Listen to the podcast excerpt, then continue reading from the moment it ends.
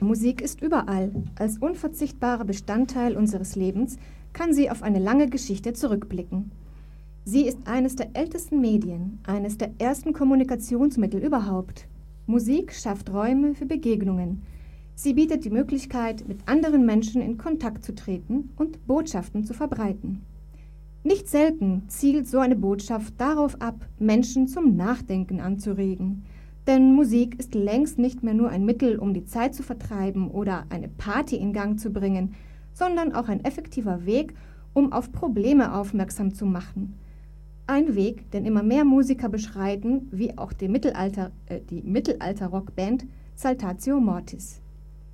Wer Wind sät, wird Sturm ernten. Ganz nach diesem Motto erschien im September 2011 ihr neues Album Sturm aufs Paradies – das direkt auf Platz 3 der deutschen Albumcharts landete. Ein Album gefüllt mit Liedern zum Mitsingen und Mitspringen, aber auch mit Liedern, die auf gesellschaftliche Probleme hinweisen. Eines davon ist der Song Fiat Lux, auch genannt der Anti-AKW-Song, denn er thematisiert die Gefahren der Atomkraft auf musikalische Art.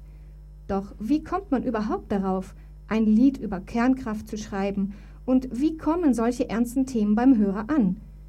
Wir haben Lasterbalk, den Schlagzeuger, Percussionist, Songwriter und Geschäftsführer der Band Saltatio Mortis, nach dem Namen und Hintergrund des Liedes Fiat Lux gefragt. Ja, Fiat Lux ist ja Latein, das bedeutet ungefähr so viel wie es werde Licht. Es ist natürlich entlehnt aus einer lateinischen Abschrift der Bibel, ganz am Anfang Genesis, als Gott angeblich gesagt haben soll, sei Licht oder es werde Licht letztendlich ist es natürlich in dem Lied als Metapher für Energie, spezieller für die Atomenergie gedacht. Und ähm, der Chorus des Liedes, der das ist im Prinzip so eine Art Choral der Jünger der Atomenergie, die singen, es werde Licht, es sei Licht, es, wir brauchen Energie. Und im Prinzip so eine Art äh, Gegenchor, der dann sagt, Achtung, das ist ein Dämon, der euch aus der Flasche entweicht, Achtung, das ist eine Kraft, die ihr nicht kontrollieren könnt. Ja. Bevor wir jetzt aber noch genauer in die Thematik des Liedes eingehen, erstmal die Frage, wie kamt ihr auf die Idee, ein Lied über das Thema Kernkraft zu schreiben? Ich bin ja immer ganz taufrisch, auch wenn ich es im Radio ungern zugebe. Ich bin groß geworden zu einer Zeit ja, der nuklearen Abschreckung. Also ich erinnere mich noch an, an meine Gymnasialzeit, fünfte Klasse oder so, wo es sogenannte atomare Aufklärung gab, wo irgendwelche Leute vom Katastrophenschutz oder von irgendwelchen Zivilschutzbehörden in die Schulen kamen und dann so einen komischen Film gezeigt haben und erklärt haben, irgendwie, was es mit Atomkraft auf sich hat. Und ja, Atomkrieg Day After war ein großer Film zu der Zeit. Und letztendlich ist es eine Generation oder Generationen, die mit dem Bewusstsein eigentlich aufgestanden sind, dass es der letzte Tag sein kann. Und das so als frisch vor sich hin pubertierender Jüngling, ja, wie soll ich sagen, das ist eine, ist eine Gefühlswelt, glaube ich, oder da sind Emotionen in mir verankert worden, die ich auch heute als erwachsener Mann noch habe. Also ich, ich kann letztendlich bereits nach Tschernobyl nicht mehr verstehen, wie Menschen tatsächlich von einem Restrisiko sprechen. Ich finde das einen widerwärtigen Euphemismus. Ich kann nicht verstehen, dass tatsächlich immer noch Lobbyisten sagen, man kann diese Technik beherrschen, nachdem weltweit nachweislich zig Fälle sind, wo man einfach sagen kann, man kann es eben nicht beherrschen. Also letztendlich als erwachsener Mensch kann ich eigentlich mit viel ja, Ratio im Hintergrund immer nur noch heftiger den Kopf schütteln. Und ich glaube, so aus diesen beiden Töpfen nährt sich das Lied. Du schreibst ja den Text. Gibt es neben dem Text, der ja eigentlich so das Hauptkommunikationsmittel des Themas ist, noch irgendwie musikalische Mittel, um das Thema zu unterstützen? Also stellt ihr das Thema irgendwie musikalisch in dem Song dar? Ja, also es sind, es sind mehrere Dinge musikalisch, die da passieren. Das eine ist eine gewisse Bedro ein gewisses Bedrohungspotenzial musikalisch zu schaffen. Das gelingt einmal natürlich durch das harte Riffing in den Zwischenspielen, zum anderen aber auch durch Instrumentierung und Melodie in den Strophen, wo so eine ja, latent traurig bedrohliche Atmosphäre entwickelt wird.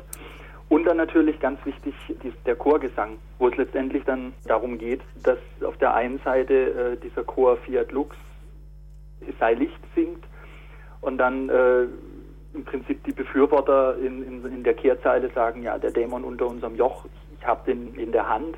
Der Dämon schenkt mir tausend Wonnen. Das heißt, überleg doch mal, was ich mit der Energie alles Positives machen kann. Dann wieder dieses Fiat Lux, aber der Geist, der aus der Flasche kroch, hell wie tausend Sonnen. Das heißt einfach, was für eine Energie da entfesselt wird und dass wir sie eben doch nicht unter Kontrolle haben. Und dieser Wechselgesang im Prinzip im Ref ist auch so eine klassische musikalische Darstellung von einem Dialog, letztendlich einem Dialog, der ja auch in der Gesellschaft geführt wird. Gibt es da viel positives Feedback, vor allem eben zu dem Song jetzt? Durchwachsen.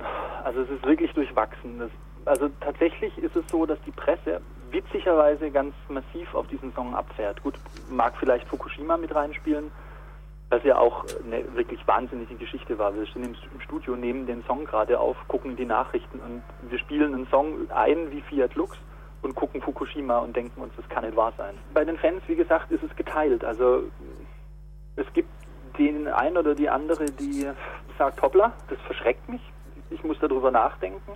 Es gibt welche, die sagen, es erschreckt mich oder verschreckt mich derart, dass ich den Song nicht mag.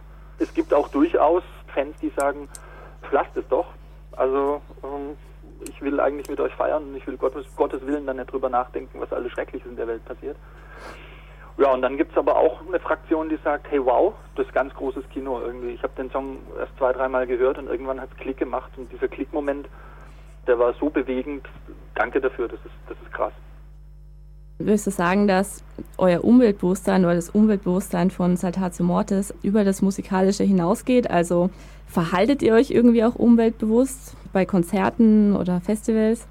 Es kommt darauf an, wie dogmatisch du an, an umweltbewusstes Handeln rangehst. Also wenn ich jetzt versuche, mal einen richtig strengen Maßstab anzusetzen, dann muss ich natürlich ganz klar sagen, das geht alles überhaupt nicht, was wir machen. Wir verfahren zigtausend Liter Sprit im Jahr, um einfach unsere Auftrittsorte zu erreichen.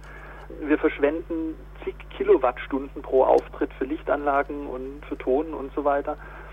Also so gesehen muss ich sagen, sind wir wahrscheinlich die größten Umweltschweine, die rumlaufen, wie übrigens 99,9 Prozent aller Bands, die ich kenne, auch. Das ist sogar eine klasse Überleitung zu meiner nächsten Frage. Und zwar möchte ich gerne mit einem Zitat beginnen, und zwar von Will Moore. Das ist eine recht wichtige Persönlichkeit im englischen Musikbusiness. Und der setzt sich stark für ein stärkeres Umweltbewusstsein der Musikindustrie ein.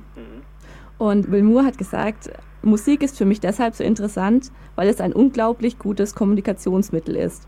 Die Musikindustrie ist eine sehr kleine Branche und Musik ist überall. Musik bestimmt alles, was wir lesen und sehen. Viele Künstler haben eine große Strahlkraft und daher auch eine Verantwortung, ihren Celebrity-Status einzusetzen, um diese positive Botschaft zu verbreiten. Und jetzt dann die Frage an dich, also siehst du das auch so? Gehört es deiner Meinung nach zu eurer Verantwortung als Musiker, jetzt im Speziellen eben auch politisch wichtige Themen anzusprechen? Auf jeden Fall. Das ist exakt genau der Grund, warum es Lieder wie Fiat Lux gibt. Man muss sich immer wieder vergegenwärtigen, was für eine Art Band wir sind. Wir sind Dudelsack-Terroristen, die irgendwie vor zehn Jahren an der Straßenecke angefangen haben. Das bedeutet, wir waren tatsächlich wie historische Spielleute auch darauf angewiesen, Menschen so gut zu unterhalten, dass sie bereit sind, uns dafür einen Euro in den Hut zu werfen. Der Ansatz zieht sich natürlich bis heute durch die Band durch. Wenn man jetzt von genau der Denkrichtung kommt, dann ist es extrem ungewöhnlich für eine Band, die letztendlich eine Unterhaltungs- und Spaßband ist, dann auch über die letzten Platten so konsequente Brüche zu machen und zu sagen, nein, wir, wir nehmen Themen, die wir wissen, dass sie, dass sie aufstoßen, dass sie unbequem sind. Eben auch Umweltthemen, jetzt in dem speziellen Fall der aktuellen Platte natürlich die Atomkraft, und sagen, es ist uns egal, ob das jetzt verstört, wir wollen das. Und ich, da kann ich tatsächlich das Zitat von Moore nur unterstreichen. Ja, sobald man eine gewisse Strahlkraft hat, was für ein Wortspiel in dem Zusammenhang, dann, äh, dann, dann sollte man das natürlich auch einsetzen. Stahlkraft bringt also auch Verantwortung mit sich, besonders im Bereich der Musik, einer der Urformen der Kommunikation. Doch es ist immer wichtig, dass Musiker auch mit voller Überzeugung hinter der Botschaft stehen und nicht nur einer Bewegung folgen, die gerade hip ist. Saltatio Mortis sieht die Aufgabe ihrer Musik darin, Denkprozesse anzustoßen und nicht Lösungen zu servieren – Lieber denken wir über etwas nach und kommen vielleicht zu einem anderen, einem eigenen Ergebnis, als uns einfach der Masse anzuschließen. Lösungen in der Musik vorzugeben, ist für Saltatio Mortis ein prophetischer Anspruch, den Musiker nicht haben sollten. Denn trotz Botschaft, Stahlkraft und Verantwortung bleiben sie Künstler, keine Atomphysiker und auch keine Politiker.